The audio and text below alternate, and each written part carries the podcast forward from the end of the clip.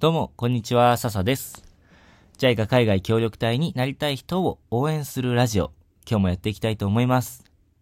今日は、協力隊経験の隠れた素晴らしさっていうお話をしようと思います。ちょっとね、タイトルを大げさにしすぎた感はあるんですけども、これ、何が、何が言いたいのかと言いますと、僕、協力隊経験を経て、協力隊行く前より帰ってきてからの方が、すごく感情表現が豊かになったと思うんですよ。あの、協力隊行く前って、僕、表情とかすごく硬かったですし、言葉も素直に口にできなかったんですよね。嬉しいとか、ありがとうとか、ありがとうは言うか、嬉しいとか、悲しいとか、それ言われて嫌だよとか、あの、思ってても顔とか、うんと、言葉に出さないようにしてたんですよ。なんか恥ずかしくて、照れくさくて、なんか抵抗があったんですよね。うん。で、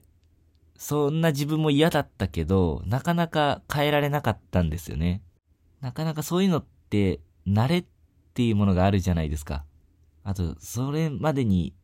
うん、勇気が出なかったってのがあるのかな。慣れてないから。で、できてる人から言ったら、こんなことって思うかもしれないですけど、苦手な人にとってはなかなか、あの、苦労してる部分なんですよ。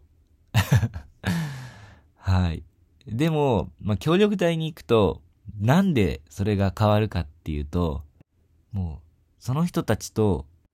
文化も言葉も、あの、喜ぶポイントも、嫌だって感じるポイントも全然違うわけですよね。だから、現地の人が、僕がこれされたら嫌だよっていうことが、全然分かってもらえないんですよ。言わないと。日本人だったら言わずに暗黙の了解みたいなものがあると思うんですけども、それはだって同じ文化で育って、同じような生活をしてきたわけですから。で、それがパプア人同士でもあったわけですよ。でも、日本人とパプア人は理解できない。で、例えばどんなことがあったかっていうと、うんと、僕がすごく嫌だった経験をしたことがあって、それは、潜在事件っていう名前つけてるんですけど、あの、その潜在事件何かっていうと、何が起こったかというと、学校の、あの、みんなで、うんと、学校の中でパーティー開いたんですよね。みんなで、それぞれ作ったご飯持ち寄って、で、みんなで食べて、で、みんなで洗い物をして、で、解散みたいな。で、その洗い物をするときに洗剤がなかったんですよね。それで同僚の先生が、お、ささ、お前家に洗剤あるか？で、僕は、持って、もちろん持ってるので、あ、持ってるよって言ったら、ちょっと貸してくれないか？って言われたんですよね。あ、いいよ？って言って僕は貸したんですよ。で、ほぼほぼそれ新品だったんですけど、その洗剤を先生に貸して、で、洗い物が30分後に終わって、あれ、俺の洗剤は？っ言ったら、もう使い終わって空っぽでした。あのね、うん、これ何が起こったかというと、まあ洗剤は必要だったわけですよ。洗うのに。で、あの、パプア人、あるものは、まあ必要ならばその時に使っちゃう。お金もそうだし。で、また、あの、人から物を借りるとか貸すとかっていう概念がなくて、みんなで物を共有するっていうようなイメージの、うんと、物の使い方をするんですね。だから、これはいいこともあるんですよ。あの、今回、洗剤は全部使っちゃったので、僕がすごい嫌な思いをしましたけど、あの、もうみんなのものだっていうことで使、使われちゃったんですけども、だけど、例えば、あの親戚がお金がなくて子供育てられないってなったら、あうちで育てるよっていうようなことも起こるんですね。子供もみんなで育てるものだ。みんな、共有とは違いますけど、みんなのものだっていうような考え方なので。うん。だから、すごいいいこともあれば、良くないこともあるんですけども、そのね、あの、洗剤使われちゃったのはすっごい嫌だったので、めっちゃ怒りました。良くなかったかもしれないですけど。日本では、あの、自分のものは自分のもので、人のものは人のものっていう文化だから、僕はこれ貸したつもりだっただだけだから、全部使われてすごい嫌だったっていうのをすごい言いましたね。うん。あの、これがいいか悪いかは強く言っちゃったのがね、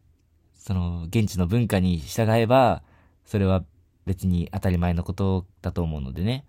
うん。だけど、僕はこれが嫌だったっていうのをちゃんと表情でも声で、言葉でも伝えるようにしました。で、嬉しかった時は、もう本当に心から、えー、本当にありがとう嬉しいって言ってみたりとか、驚いた時には、えー、それびっくりって言ってみたりとか、うん。で、そんな2年間を過ごしていったら、日本に帰ってきてからも、それすごく生きて、うんと、さっき話したように協力隊行く前は、人間関係が苦手っていうわけじゃなかったんですけども、うんと、なんかそうやって表情とか言葉でちゃんと自分の気持ちを伝えられるようになったので、あの、人間関係が上手くなったような気はしますね。あの、今まで、うんと、実家暮らし、僕26年間協力隊行く前実家暮らしをしてたんですが、あの、母親に、このご飯美味しい、この料理美味しいよって、なかなかちょっとね、照れくさくて言えなかったんですけど、今、自分の、あの、母親にも、奥さんにも、これ美味しいって、本当に心から言えるし、それ言うと、すごい喜んでもらえるんですよね。うん。ね、コミュ障だからとかね、言う人もいるかもしれないですけど、そうやってコミュ障でコミュニケーション取らないと、協力隊では、本当活動ってうまくいかないと思うんですよ。で、僕は、無理やり、それを改善してったっていうわけじゃないんですけども、自分で現、自分が現地で楽しく過ごして、で、自分がやりたいことを挑戦するために、徐々に適応して慣れていったっていう感じがしますね。うん。で、この話は、パプアニューギニアでお世話になった JICA 事務所の方も同じことを言っていて、今まで見てきた協力隊の方の中で、あの、現地の人に対して頑張って、で、また、慣れてない言語で一生懸命表現しようとするから、その人は日本語の伝え方も、日本語での伝え方もどんどん上手くなっていったっていう隊員がいたっていうお話を JICA 事務所の方からも聞きました。なので、あの、これは本当にね、協力隊の表の部分じゃないんですけども、で、なかなか語られる部分じゃないと思うんですけども、協力隊経験をすると、感情表現が豊かになるっていうことは、よくあることなんじゃないかなと思います。あの、僕は少なくとも協力隊経験を通して、そんな風に変わっていきました。はい。ということで、今日も最後まで聞いてくださって本当にありがとうございました。ご意見、ご感想、ご質問など何かありましたら、Twitter のメッセージで送ってもらえると嬉しいです。ということで、次回もまた聞いてください。またねー